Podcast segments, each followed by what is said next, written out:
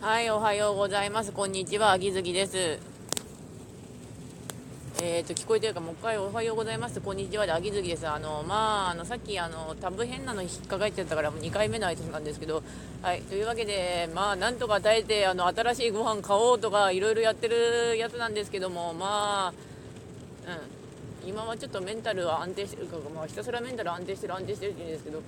メンタル見とかないとやばいからですね、うん、というわけで仕事は5日連続だよまあ頑張るよ生きるよ、うん、あとナポリタン食ったからなんとかいいよって。あそれで思い出した。11日の日があの読書会があるんだけれども読書会あの建国記念日だからあの旗日だからどうしても出ないとっていう仕事はあるからまあまあ休日に出ようが平日に出ようがうちの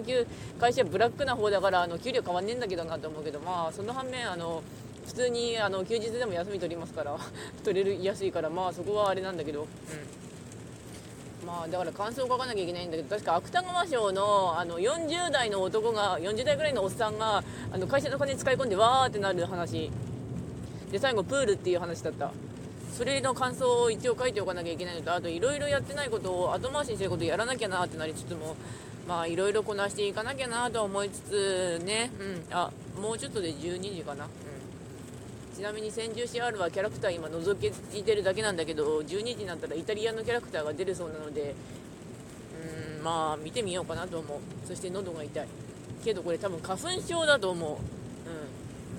花粉だって今飛んでるらしいからねあちなみに今あとツイステどうにかしたい。